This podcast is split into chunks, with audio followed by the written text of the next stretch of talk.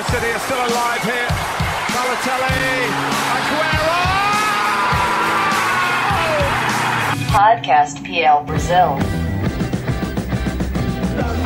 Two goals in added time for Manchester City to snatch the title away from Manchester United.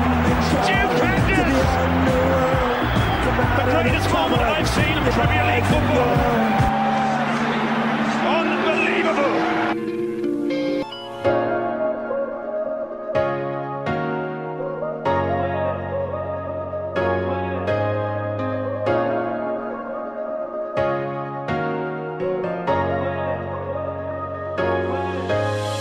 Salve, salve, amantes do melhor futebol do mundo, começando mais uma edição do podcast PL Brasil, programa especial dessa semana pra gente falar desse bicampeonato do Manchester City, os Citizens que conseguiram o seu sexto título da primeira divisão inglesa na história, fazendo um campeonato ó, de tirar o fôlego com o Liverpool. Foram cabeça a cabeça até o final, os Reds ficaram em segundo, mas com a pontuação que fez, dava pra ter ganho vários campeonatos ao longo da história. Mas bateu na trave mais uma vez, e o time comandado por Jürgen Klopp ainda está na fila, está na seca gigantesca. Vamos falar dessas duas coisas, vamos falar tanto do título do City quanto da campanha do Liverpool, né? Porque merece esses dois times. Acho que todo mundo concorda aqui que se pudesse a gente daria dois troféus, dois títulos para ambas as equipes, mas como não pode, o City ficou com um pontinho a mais. E pra gente falar um pouquinho desse título e da campanha histórica do Liverpool, vamos contar aqui com duas presenças muito legais para enriquecer esse nosso debate, começando por você, Breno Mauro, que retorna ao podcast. Semana passada não pôde participar, mas hoje está aqui para a gente falar um pouquinho desse assunto quentíssimo. Tudo bem, meu caro? Fala, Julião, um abraço, saudações a nossos ouvintes. Também saudação ao nosso convidado de hoje, podcast PL Brasil, edição 67 na área. E olha só, o convidado especial dessa semana é Maurício Simões, ele que sempre está aqui com a gente, colunista da Enfield BR, criador do Melwood Pub, recomendo demais para os amantes do Liverpool. Cara, seja muito bem-vindo a mais uma edição. Vamos falar de Liverpool, mas vamos falar um pouquinho do City também, né? Que campeonato, meu querido. Pois é, Julião. Prazer estar sempre no podcast PL Brasil. Cara, essa Premier League ela foi, eu já vou dizer, foi a melhor que eu já assisti. Que campeonato de tirar o fôlego. Rodada rodada, Liverpool City parecendo naquele jogo de tênis, trocando pontos, trocando bola toda hora. O Liverpool fez aquela campanha dos sonhos, mas é, apesar de não ter levado a taça, é uma temporada que vai ficar marcada de todas as formas, muito marcante e a gente vai falar muito mais ainda.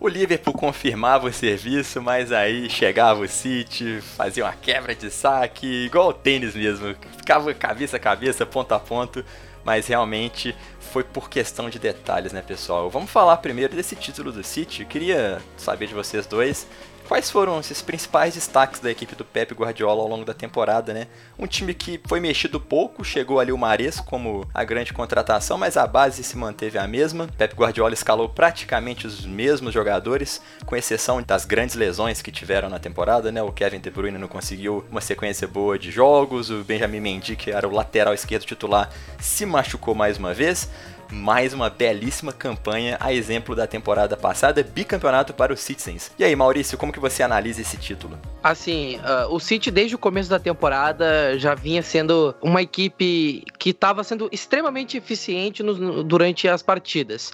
Resolvia quando podia, tentava passar o mínimo de aperto possível. Então o City, pelo menos até o mês de dezembro, vinha fazendo uma campanha tão forte quanto a da temporada 17-18. Claro, com as devidas proporções, porque aquela temporada passada foi é, extraordinária no começo. E, e, e o City teve o seu único momento de tropeços ali, especialmente na época de dezembro. Foi uma época que o City ainda liderava e cedeu o campo para uh, o Liverpool e para o Tottenham para uh, disputar ponto a ponto a liderança até a época do Natal e também até a época da virada do ano. Então a equipe do City teve essa, esse começo forte, teve um, um momento de percalços durante a metade da temporada e depois de perder do Newcastle foi uma equipe que foi arrasadora, simplesmente arrasadora, não deu a menor chance. Uma equipe que chega no segundo turno praticamente sem derrotas, vencendo uh, a maioria dos jogos é inevitável que se dê os méritos para essa equipe, que mais uma vez demonstrou uma regularidade acima da média, uma equipe que erra pouco e que mesmo errando é uma equipe que levantou a régua, levantou o sarrafo a um patamar que mesmo a melhor campanha da história do Liverpool não foi capaz de bater. Cara, tem que bater palmas para essa campanha do City. Sim, tem que se dar os méritos. Acho que o Pepe Guardiola é um cara que é o leão dos pontos corridos, é um cara que dificilmente perde esse tipo de competição. Seus times são extremamente regulares, são equipes que cedem muito pouco espaço para os concorrentes. E, e, com o City ele só perdeu na sua primeira temporada. E ainda era uma época de transição, reformulação do seu elenco, então era mais compreensível que o Manchester City passasse por dificuldades, mas depois que deu a sua cara efetivamente para o time, o Manchester City oferece pouco de, de erros aos seus adversários. E, e para o torcedor do Liverpool parece frustrante chegar a tal nível e mesmo assim não ganhar. Mas, gente, esse time do Manchester City é uma equipe que tem reposição de sobra em todos os setores. Isso faz toda a diferença. E cresceu na hora certa, né, Brenão? O Maurício falou que os Citizens tropeçaram ali na época, o Newcastle foi a última equipe que conseguiu fazer frente, né? Mas depois disso, cara, teve um Agüero muito decisivo, o jogador que mais fez gols em equipes do Big Six da Premier League, um monstro no ataque, ganhou do Liverpool naquele confronto direto. Quem não se lembra, né, do, da tecnologia, cara? Questão de milímetros, centímetros. O City ganhou aquela partida e depois disso desandou, né? Assim, venceu tudo. Tivemos um Sterling também muito, mas muito bem, evoluiu demais. Ele era um jogador que pecava muito na, na decisão, é, em tomadas de decisão, principalmente na hora de finalizar, né? Muito se cobrava disso. E nessa temporada fez gol pra caramba, disputou artilharia, deu muito passe para gol. E também lá atrás um Laporte incrível, né? É, sendo a grande referência técnica do sistema defensivo. É de realmente tirar o chapéu para essa equipe, né, Brenão? É, exatamente. Pep Guardiola, ele que conseguiu um back-to-back, -back, né? Ele conquista um bi, né? O bicampeonato títulos seguidos da Premier League, algo que não acontecia desde a época do United do Sir Alex Ferguson, quando ganhou o título da Premier League em 2007, 2008, 2008, 2009. Há de se ressaltar que o trabalho do Guardiola em ligas, é, dizendo assim, que ele fez com o Barcelona, com o e agora está fazendo com o City, é um trabalho excepcional. São oito títulos de liga em dez temporadas. É, vale destacar que o confronto direto fez a diferença. Né? O City conseguiu quatro pontos em relação ao Liverpool, o Liverpool conseguiu um ponto. Então isso já já faz uma diferença se a gente for analisar. O primeiro confronto é, em Anfield, o Liverpool teve a oportunidade de, de, de, conseguir abrir o placar, mas o City acho que foi um pouquinho mais superior, teve até o pênalti com, com o Marreis, e o Marreis não conseguiu fazer o gol é, no final, então poderia ter, ter vencido aquela partida em Anfield. Né? E a segunda partida, esse detalhe também, é, do chip da bola que acabou é, determinando e de fato não foi gol é, do Mané, né? Naquela ocasião. Então, acredito que esses confrontos fizeram a diferença e acredito que o Manchester City poderia até igualar o número de pontos da campanha do ano passado, 100 pontos. Até porque teve uma ocasião com o Overhampton na terceira rodada que teve um gol de mão do, do Bole que acabou determinando o um empate entre um a um entre as duas equipes. Então é o que faz o que fez a diferença, né? Poderia ter dois pontos a mais e ter tido três pontos de diferença em relação ao Liverpool. Mas um Sterling que acredito que está em evolução e está na sua melhor temporada, conseguiu render é, de forma muito mais decisiva, sendo muito mais incisivo e participando de 27 gols, com 17 gols e 10 assistências. Um Agüero é, excepcional contra o, o, o, Big Six, um cara sempre que se precisou do Agüero, ele foi importante para ser decisivo. Esse cara faz o gol, esse cara do, da última bola. Né? Vale ressaltar o Bernardo Silva, que na ausência do Kevin De Bruyne, ele chamou a responsa e conseguiu é, ditar bem o meio-campo ali, o ritmo do meio-campo do Manchester City. É, o Guardiola que está conseguindo moldar muito bem essa equipe. Quanto mais anos de trabalho você dá ao Guardiola, acredito que mais a possibilidade de você ver esse estilo de jogo é, do City é, e das outras equipes que tiveram, como a gente já viu trabalhos anteriores, de serem mais preponderantes. Então, esse é o azar que eu acredito que o Liverpool teve nessa temporada, né, de ter que rivalizar com o City que entrou para a história com o Guardiola.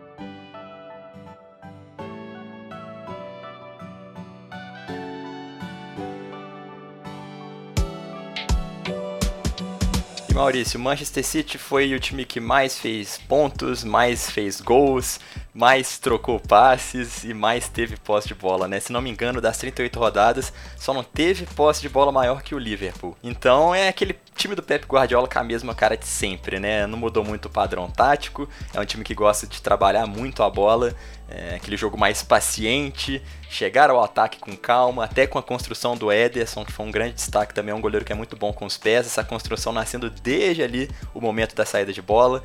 Ele que teve 20 clean sheets, só não teve mais que o Alisson, goleiro do Liverpool. Um time que realmente teve pequenas mudanças, mas que, que nem você disse, né, a regularidade de sempre. É, a equipe do City tem é, cada vez mais destaques. Uh, toda temporada adiciona algum jogador diferente, que acrescenta de alguma forma uh, diferente a equipe. Essa temporada, claro, foram os destaques maiores vieram dos seus principais jogadores e o City só não teve uma defesa melhor que a do Liverpool, até pelo começo muito bom que o Liverpool teve.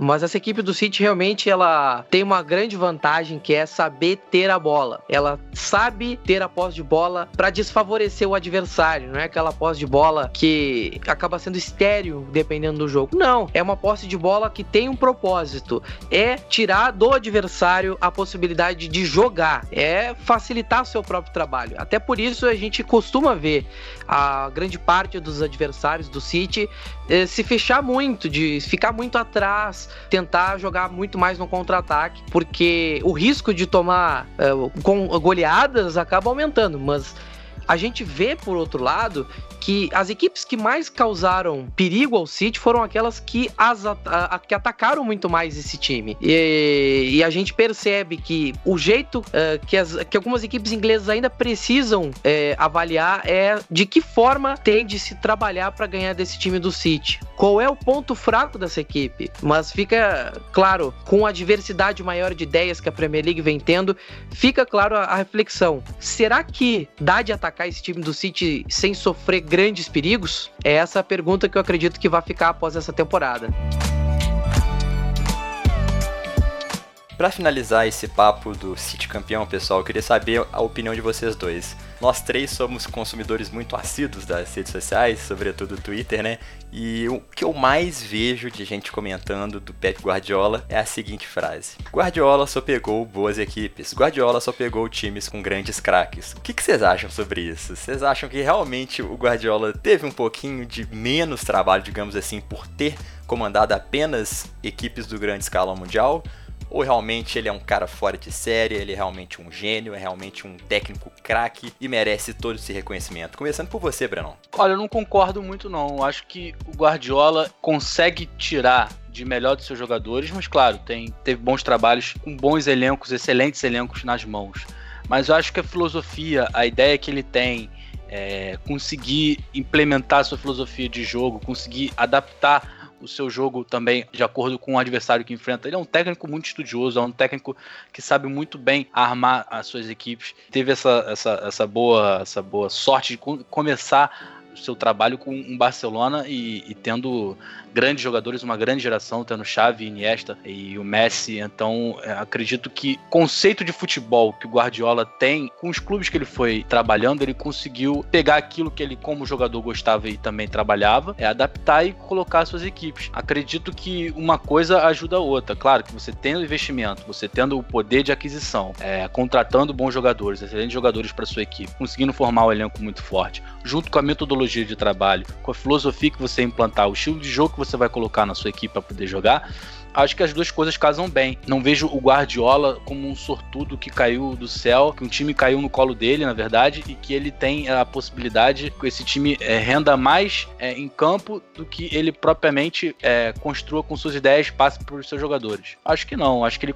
as duas coisas acabam se ajudando e prova o técnico que ele é. E Maurício, uma coisa interessante que na festa do título da temporada 2018/19, o Kevin De Bruyne deu a seguinte declaração: Pep Guardiola, você é foda, cara. Você é desgraçado, você só ganha. Então é, é, uma coisa também que vem muito dessa gestão de elenco, né? Os próprios jogadores sabem reconhecer que ele é um puta técnico, né? É, eu acho que o melhor exemplo de, de como perceber todo essa, esse trabalho que ele faz com os seus jogadores, isso a gente pode até perceber lendo os dois livros da editora Grande Área, que é o Guardiola Confidencial e o Pep Guardiola A Evolução, que são livros que tratam da, da trajetória dele no Bayern de Munique, todo o, o ambiente interno, a, os trabalhos que ele faz com seus auxiliares, tudo isso ele trabalha dentro do clube.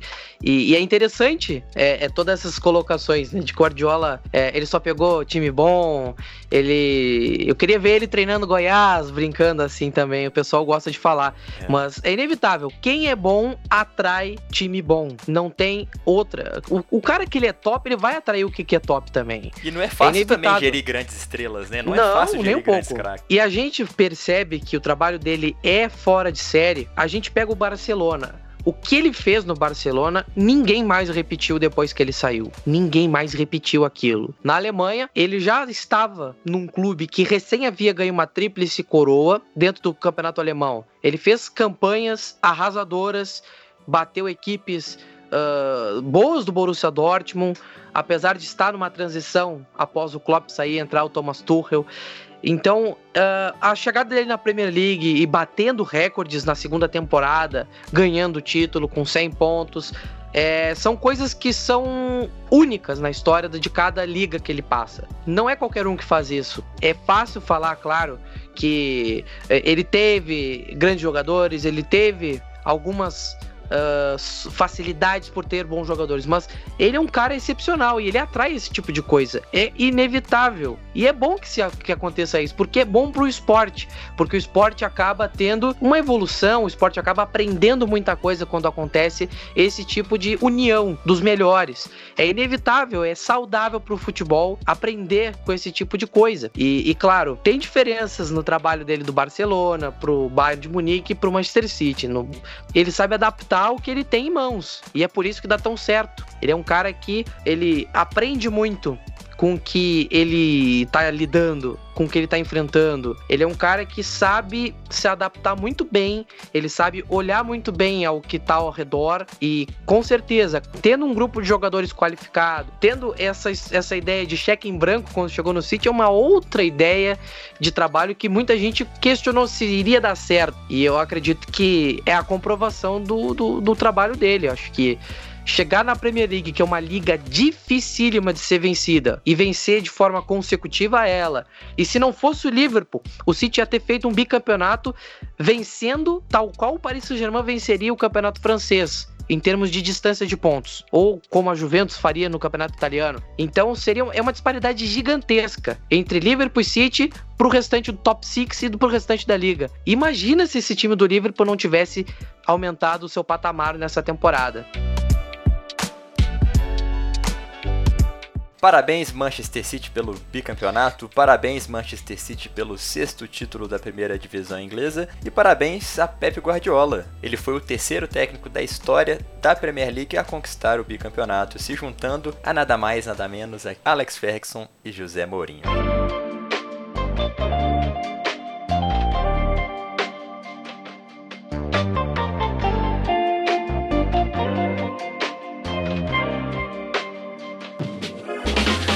Rapaziada, bora para o segundo e último bloco então, porque o Liverpool merece também um grande espacinho nessa edição de podcast PL Brasil, porque o time, cara, fez a maior campanha de pontos corridos da sua história. O Liverpool ficou em segundo lugar apenas a um ponto de diferença do Manchester City, teve a melhor defesa, teve o melhor jogador eleito do campeonato, tanto pela Premier League quanto pela PFA, que foi o Virgil van Dijk, não tomou nenhum drible, jogou todas as 38 rodadas, teve também jogadores na seleção da temporada, além do Van Dijk, os dois grandes laterais dos Reds, Alexander Arnold e Robertson, além do Sadio Mané no ataque, teve o artilheiro que foi o Mané também, cara, assim, ah, e o Alisson, que foi o grande Golden Glove da temporada né? 21 clean sheets para o goleiro brasileiro, o melhor arqueiro é, o que menos tomou gols na temporada. É, acho que muita gente pergunta o que faltou pro Liverpool, né? Mas eu acho que, Brenão, acho que não é por aí, né? Não é o que faltou.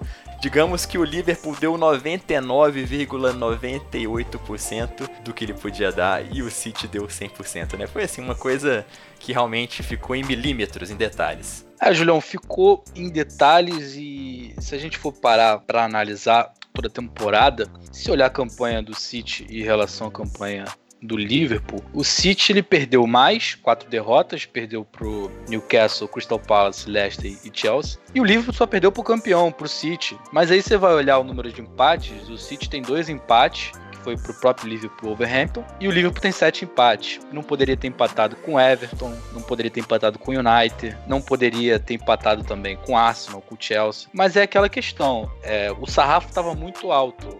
O Liverpool fez o que pôde, assim como o City fez o que pôde. Acho que os dois, se fossem campeões, como já falei, seria mérito dos dois, porque foram duas campanhas de campeões. Se a gente for pegar a Premier League durante a história, a pontuação dos campeões de todas as Premier Leagues disputadas, o Liverpool seria campeão de, de maioria da Premier League. Então acho que aquela Premier League que o Leicester foi campeão, o Liverpool ganharia com sobras. Acho que o, o Leicester fez 86, 88 pontos, sei lá. O Liverpool teria mais de 10 pontos à frente. Então, assim, é, é um azar de ter que competir com o time do Guardiola que faz história. Mas acho que o ano que vem é o ano do Liverpool. Acho que o Liverpool conseguiu acertar setores que faziam toda, toda a diferença durante a temporada, o setor defensivo principalmente. É, não, se a gente for olhar duas, três temporadas atrás, se eu falasse para você que a temporada desse ano, né, do, do ano de 2018, 2019, o Liverpool conseguiria ser a melhor defesa do campeonato, o torcedor ia falar que eu, que eu, eu sou completo maluco, lunático. Até porque a defesa era um, era um, era um fator muito, muito determinante nas campanhas do Liverpool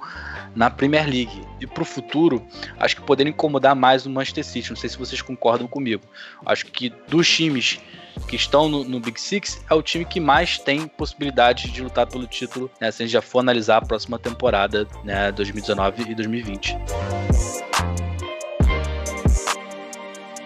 Pois é, cara. O Liverpool tá numa temporada especial, eu diria. Acho que é uma, uma temporada em que aconteceram algumas adições ao elenco.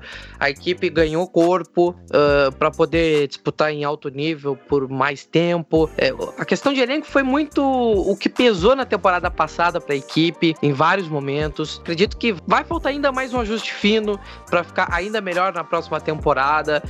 É, é, o que eu vejo que o, o que talvez possa ter pegado muito mais nesse, nesse embate com o City foi a diferença da qualidade de reposição. Eu acredito que uh, o Liverpool talvez precise adicionar alguma reposição no ataque para não perder tanto assim o nível que eu acredito que seja a única diferença ainda que tenha um pouco mais expressiva entre City e Liverpool em termos eh, de mano a mano. De resto, eu vejo o time do Liverpool competitivo o suficiente. É uma equipe que ganhou um corpo competitivo muito, muito diferente das outras temporadas. Uma equipe que deixou de ser e, maluca, assim. Eu acho que a expressão futebol heavy metal, que muitas vezes atribuem ao estilo do Klopp, essa, essa expressão ela foi menos utilizada nessa temporada, especialmente na Premier League. O Liverpool foi uma equipe, como eu já até comentei em outro podcast, é, o Liverpool deixou de ser heavy metal para ser uma equipe mais blues, mais rockabilly, uma equipe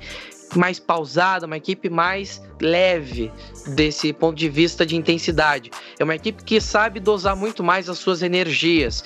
É uma equipe que sabe a hora de acelerar e a hora de desacelerar. E sabe a hora de ser paciente e com a hora de ser muito mais incisivo. E, claro, acho que o principal elemento que deixou a equipe do Liverpool viva até a última rodada com chance de título foi o fator psicológico. Muita gente pode dizer que não é possível, que essa equipe parece que vai de novo, não vai conseguir.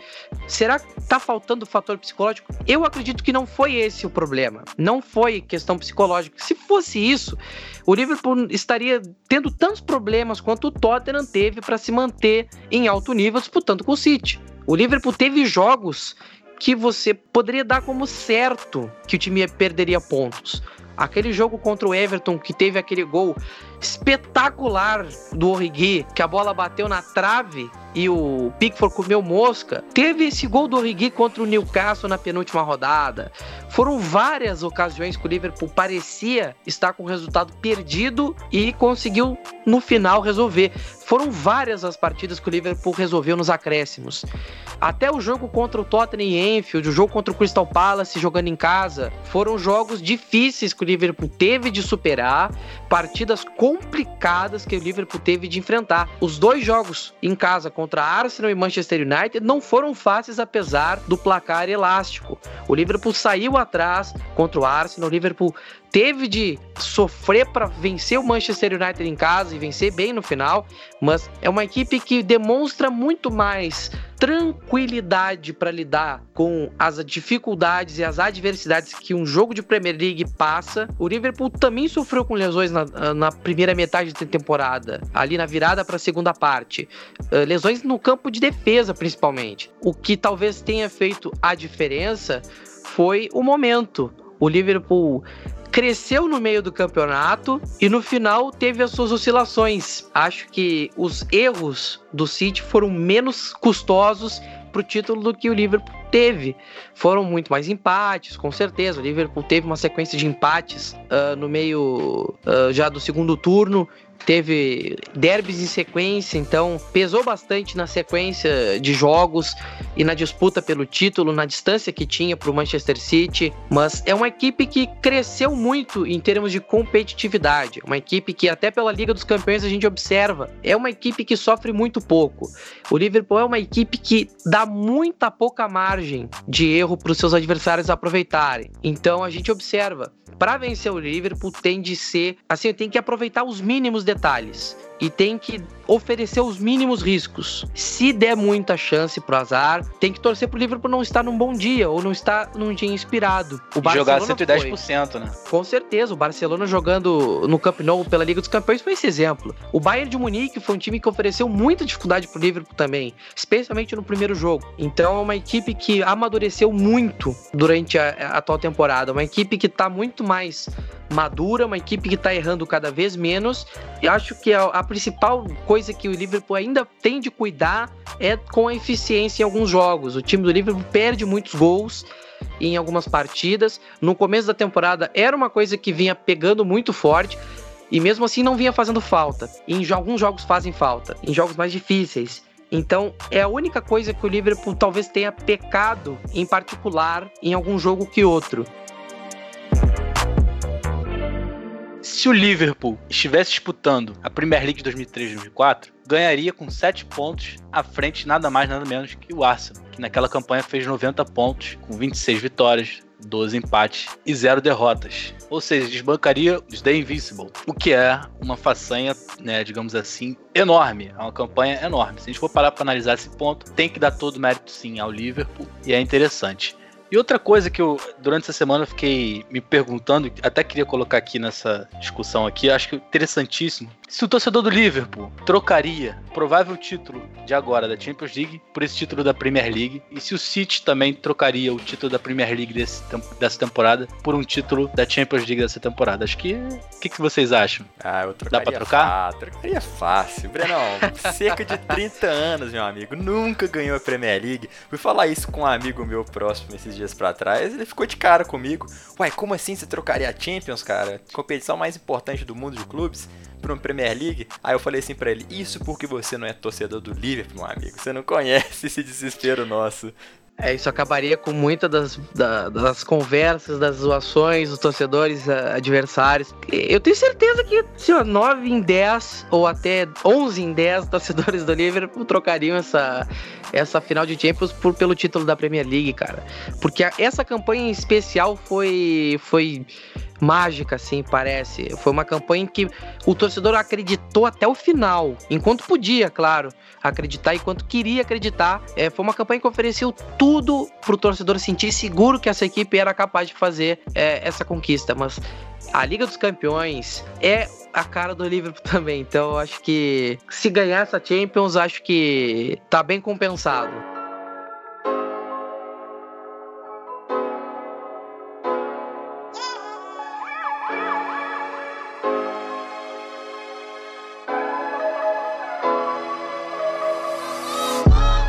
Pessoal, olha só, vamos, vamos fechar com um momento assim de descontração, de mãe de nada, de analisar o mercado, porque o Maurício falou que o que fez a diferença foi as peças de reposição, né, em comparação do City com o Liverpool, e também comemorar a abertura da janela de transferências, pelo menos dentro da Inglaterra. Abriu nesta quarta-feira, os times do campeonato inglês já podem negociar jogadores dentro do país. Brenão, Maurício, vou querer a participação de vocês agora. Brenão com, Brenão com três posições que o Liverpool precisa demais nesse elenco. E você, Maurício, com três nomes. Pode ser nomes que estão sendo ventilados, pode ser nomes que você gostaria de ver no Liverpool. Vocês topam o desafio? Bora. Opa, Então vamos claro lá, que sim. Brenão. Manda brasa. Vamos lá, três posições. Pensei em quatro, Ô, louco. mas vamos lá.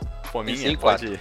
porque dá pra reforçar a lateral, tanto a direita quanto a esquerda, mas um lateral híbrido que possa se encaixar nessas opções seria ótimo. Um lateral barra zagueiro melhor ainda, porque a segunda posição que colocaria era zagueiro.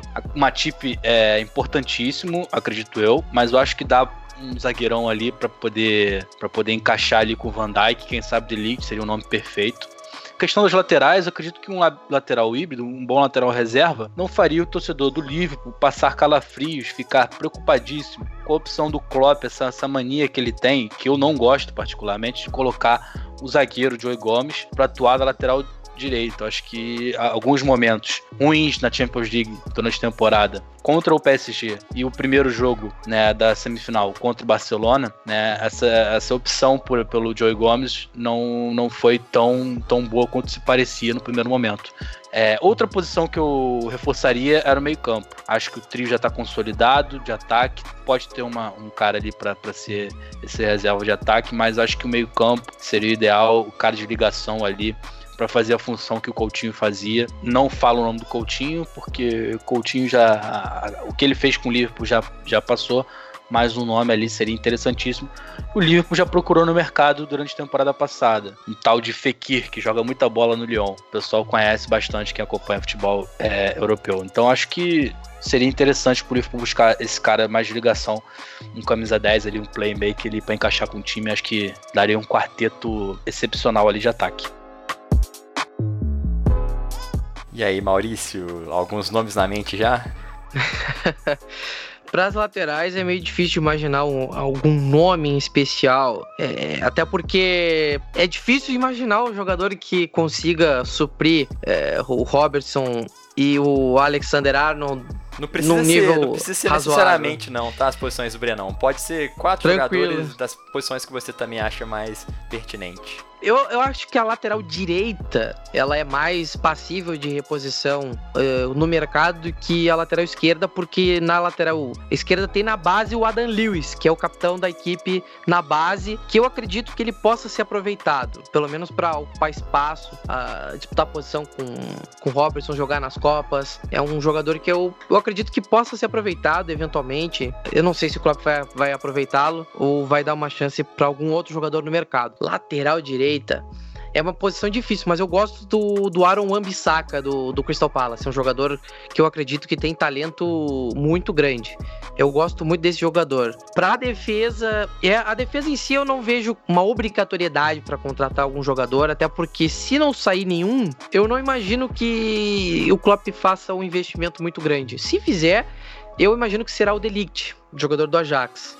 Pro meio-campo, o único jogador assim que eu enxergo um encaixe perfeito nesse time, eh, eu acho que faria muitos gols com esse time do Liverpool é o Donny van de Beek do Ajax. É um jogador que, quando eu vi, eu, eu, eu- é um jogador que eu, que eu mais gostei desse time do Ajax. É um dos que eu mais gostei. Pela forma como ele trabalha, pela infiltração que ele tem dentro do, do ataque. É um meio-campista que, apesar de não ser é, um controlador de bola como é um Fekir, não é um cara mais habilidoso como um Keita, mas é um cara que ele, ele tem esse espírito desse meio-campo do Liverpool, é um jogador que tá indo pra dentro, um cara que tá participando, tá participando da triangulação, um cara que entra na área, faz gol, um cara que dá passe.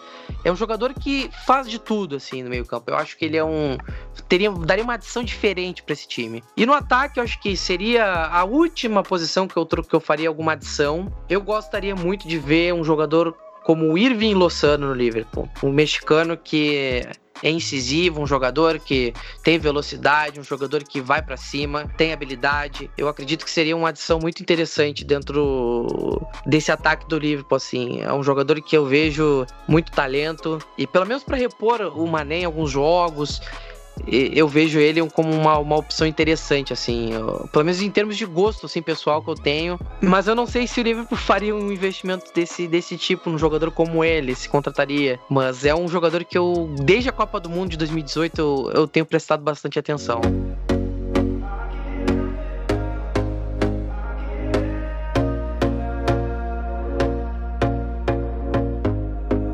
Então é isso aí, pessoal. Olha só, coloque aí nos comentários também, você que é torcedor do Liverpool, quais jogadores você gostaria de ver na equipe do Jürgen Klopp e comenta aí também nos comentários o que, você achou da campanha do bicampeonato do City, porque a gente gosta muito da interação de vocês. Não somos donos da verdade absoluta, gostamos sempre de pegar a opinião de vocês e discutir aí nos comentários, seja no YouTube, no Twitter, no Facebook ou qualquer outra rede social. Muito obrigado, Brenão, muito obrigado por sua participação, cara, sempre aqui com a gente. Quinta-feira estamos juntos mais uma vez. Até lá, meu querido. Agradecendo a você, Julião, por sempre. Tamo junto, até a próxima. Valeu, Maurício. Então, um abraço a todos e até a próxima. Maurício, muito obrigado para você também, cara. Seguimos juntos aí, seguimos juntos na torcida pelo nosso pulsão também. Temporada que vem, seguimos na esperança de conquistar o tão sonhado título da Inglaterra e agora no final dessa sonhando com Hexa, cara. Muito obrigado por mais uma participação, cara. Você é sempre bem-vindo aqui, você sabe disso, né? Valeu. Pô, valeu pelo convite mais uma vez, Júlio, todos os amigos do, da Pele Brasil. É sempre um prazer estar falando aqui com vocês. É uma conversa sempre agradável. E claro, falando de Liverpool é melhor ainda. Então, para quem não me conhece, arroba Maurício Cola no Twitter, Maurício Simões, quem vos fala. Então, sou produtor do Mel do Pub Podcast, arroba Mel do Pub no Twitter. Re recomendo bastante a vocês acompanharem os últimos capítulos que nós lançamos sobre a história do Bob Paisley, que foi o grande nome do, do Liverpool na Casa Mata nos anos 70 e 80. E, claro, o podcast que fala sobre a recuperação do Liverpool de quase falido a uma potência nova no futebol inglês.